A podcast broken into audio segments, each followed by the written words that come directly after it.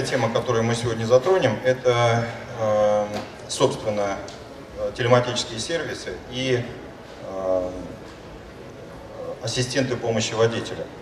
Э, как вы видите, цели этих двух направлений техники абсолютно совпадают. Ну, я считаю, что здесь публика собралась искушенная и нет необходимости тратить времени на детальное объяснение, приведение примеров, собственно, об этих целях. Скажу лишь одно. Существует закон синергии, для которого существует эмпирическое правило для 2 плюс 2 это 5. Э, что мы имеем в виду?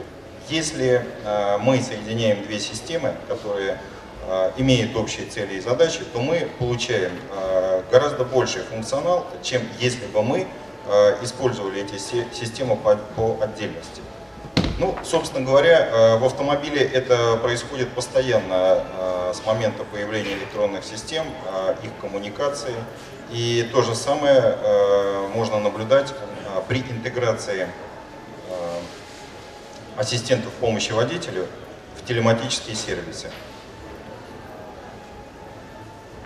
Э, хочется отметить, что э, такой результат достижим, ну, к сожалению, только с участием автопроизводителя. Только он способен провести именно такую глубокую интеграцию. Телематические системы на автомобильном транспорте начали свое развитие достаточно давно, и развитие началось еще со спутниковых э, систем приема передачи информации, затем это все мигрировало на сети передачи данных, основанные на сотовых сетях, что, собственно, мы э, сегодня и наблюдаем.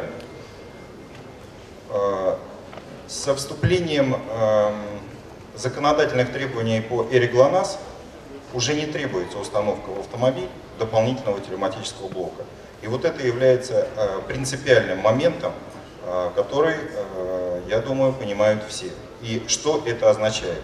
Сегодня есть множество компаний, которые производят на вторичном рынке телематические блоки, устанавливают их на новые автомобили, но, как я уже отметил, с появлением блока AeroGLONASS достаточно только до оснащения его программными функциями, и он легко превращается уже в телематический блок.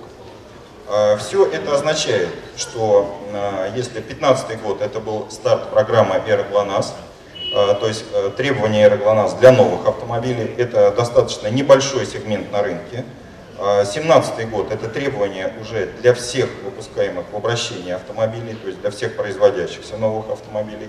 Вот. И 2019 год Э, это некая отстрочка, которую могли получить некоторые автопроизводители до 2019 года, получив сертификат о типовании транспортного средства в конце 2016 года, то есть вот буквально вот в это время. Все это означает, что идет нарастание ОЕМ подключений блоков РГЛОНАСС. К сожалению, не у всех автопроизводителей они сегодня оснащены телематическими функциями, но я думаю, что э, автопроизводители в ближайшее время обратят внимание на этот сегмент рынка и, безусловно, поправят этот недочет. То есть в конечном итоге мы прогнозируем, что количество установок на вторичном рынке, это объективно, оно будет падать. Расти будет количество УЕМ установок. Ну, когда-то э, э, все случается, и вероятно, что как бы, удел компаний, производящих такие блоки на вторичном рынке, он э, сведется к тому, что, ну, к сожалению, им придется уйти с рынка. Давайте посмотрим, а что же будет происходить с телематическими операторами, то есть которые владеют телематическими платформами.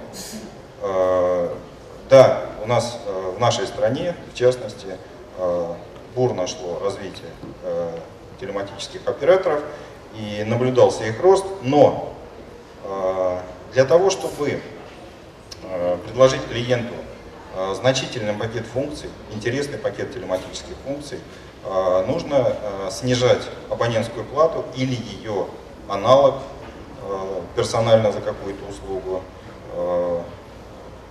что в конечном итоге должно приводить к укрупнению телематических операторов Вот. И, как я и сказал, цель это снижение абонентской платы, например, абонентской платы.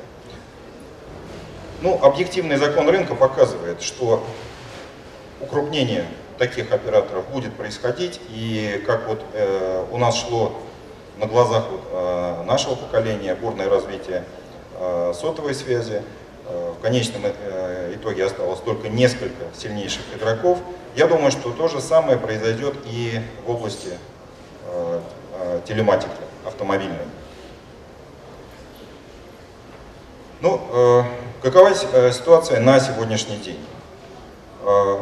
Как было отмечено, э, рынок телематических сервисов так или иначе он сложился, э, там, в достаточной степени, недостаточной степени, но он сегодня есть. И, к сожалению, э, мы должны отметить, что мы имеем на рынке множество клиентов, это корпоративные клиенты, физические лица, подключенные к тому или иному оператору.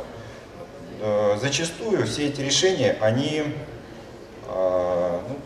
за редкими исключениями несовместимы. То есть если владелец автомобиля, будь то корпоративный клиент, физическое лицо, э, сделало подключение к выбранному им сегодня телематическому оператору, то фактически у него отсутствует возможность переключения на другого телематического оператора. Такова, к сожалению, концепция бизнес-модели сегодня наших телематических операторов. Они э, не отпускают своих клиентов, э, и в идеале все должно было быть по-другому. То есть мы сегодня владельцы сотовых телефонов, смартфонов, э, если нас что-то не устраивает, мы просто делаем переподключение. Ну, такая же цель должна быть поставлена и в области автомобильной телематики. Для автопроизводителя конечная цель здесь не зарабатывать на телематических сервисах. Для автопроизводителей конечная цель – сделать автомобиль удобный для конечного клиента, владельца автомобиля, с тем, чтобы ему не пришлось э, обращаться в, за услугами компаниям, тратить на это дополнительные средства. Э, здесь как раз изображена та самая идеальная модель, о которой хотелось бы э, помечтать, э, пока поговорить. Модель эта заключается в том, что все автопроизводители выпускают совместимые решения, на рынке присутствует несколько, ну, допустим, 3-4 телематических оператора, которые конкурируют между собой, и это во благо всем. То есть конечные потребители автомобиля счастливы, потому что они могут переключиться туда или сюда, то есть они имеют возможность голосовать за качество услуги и ее стоимость. Э, хотелось бы, чтобы акционерное общество ГЛОНАСС, созданное не так давно, выступило, выступило вроде регулятора, который бы не только э, осуществил стандартизацию этой идеи, это, на самом деле этого мало. Задача на порядок более сложная, внедрение этих стандартов в жизнь. Поскольку стандарты э, в этой области, они не, не являются обязательными для исполнения, вот, но э, та цель, которую э, я описал, она соответствует э, миссии акционерного общества ГЛОНАСС. Э, собственно, со всеми миссиями АО ГЛОНАСС вы можете ознакомиться на сайте вот в данном применении она звучит как развитие передовых услуг и сервисов, использующим технологии ГЛОНАСС на отечественном и зарубежных рынках. И вот можно задаться вопросом, разве достойная, доступная абонентская плата за телематическими э, сервисами это не соответствует этой цели? А, вот на наш взгляд, на взгляд Ульяновского автозавода, это именно так. Необходимо отметить, что э, в этой схеме любой из телематических операторов э, является некой доверенной зоной. То есть это зона, которая предоставляет надежные данные своим клиентам. Тяжело себе представить, что автопроизводитель выпустил бы автомобиль вот просто с открытыми протоколами, без шифрования и так далее, в открытое а, плавание. То есть э, всегда нужно помнить, что автомобиль это средство повышенной опасности, и здесь не исключены такие, к сожалению, негативные явления, как вмешательство в работу электронных систем автомобиля или подмена данных, банальная подмена данных, когда автомобиль на перекрестке едет направо, а диспетчер, допустим, системе мониторинга транспорта видит, когда он едет налево. То есть речь идет уже о хищении грузов. Поэтому, э, к сожалению, э, сегодня вот Ульяновский автозавод видит единственное решение, это э, партнер или какое-то количество партнеров, если мы говорим о стандартизованном решении, которые будут являться именно доверенной зоной, предоставляющих надежные данные. Ну, э, что случится, если все-таки э, вот, э, та э, идеальная картина мира, которую я описал, она не будет достигнута даже вот с помощью э, АОГЛОНАСС?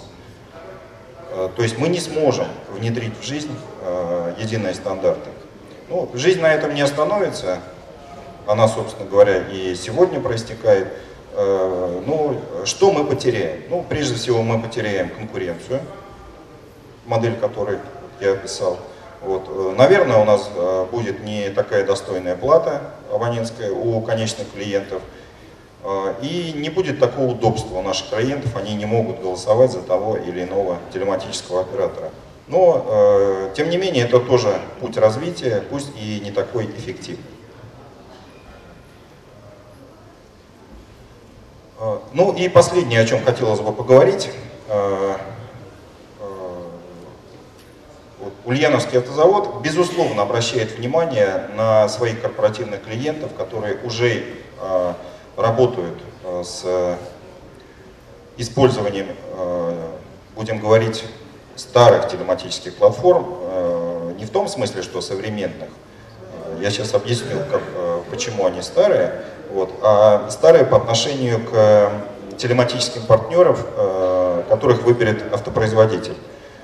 Э, как я уже отметил, автопроизводитель может отдавать данные только через э, доверенную зону. И стыковка э, телематических систем старой, которая имеется у корпоративного клиента, и новой, которая имеется у автопроизводителя, уже может осуществляться только между ними и только на этом уровне. То есть мы не можем отдавать автомобили, как я уже отмечал, с открытыми протоколами вот, в избежание всяческих имиджевых и материальных последствий. Я хотел бы еще раз резюмировать вот те вопросы, которые я сегодня поднял, э, и надеюсь, что они интересны и важны для вас. Это э, интеграция ассистентов помощи водителя э, в телематические сервисы. Дальше это процессы стандартизации в области телематики, которые позволят получить а, а, достойную конкурентную среду и лучшие соотношения цена-качество для конечных потребителей. Ну и я хочу отметить по предыдущим докладам, это, конечно, было очень интересно вот, э, представлять себе слайды на презентации, сидя вот в том кресле, но я все равно это попытался сделать. Мы, э, естественно, задумывались и будем задуматься, как Э, сделать автомобиль э, удобным для телематических сервисов э, и с точки зрения каршеринга, и с точки зрения страховой телематики.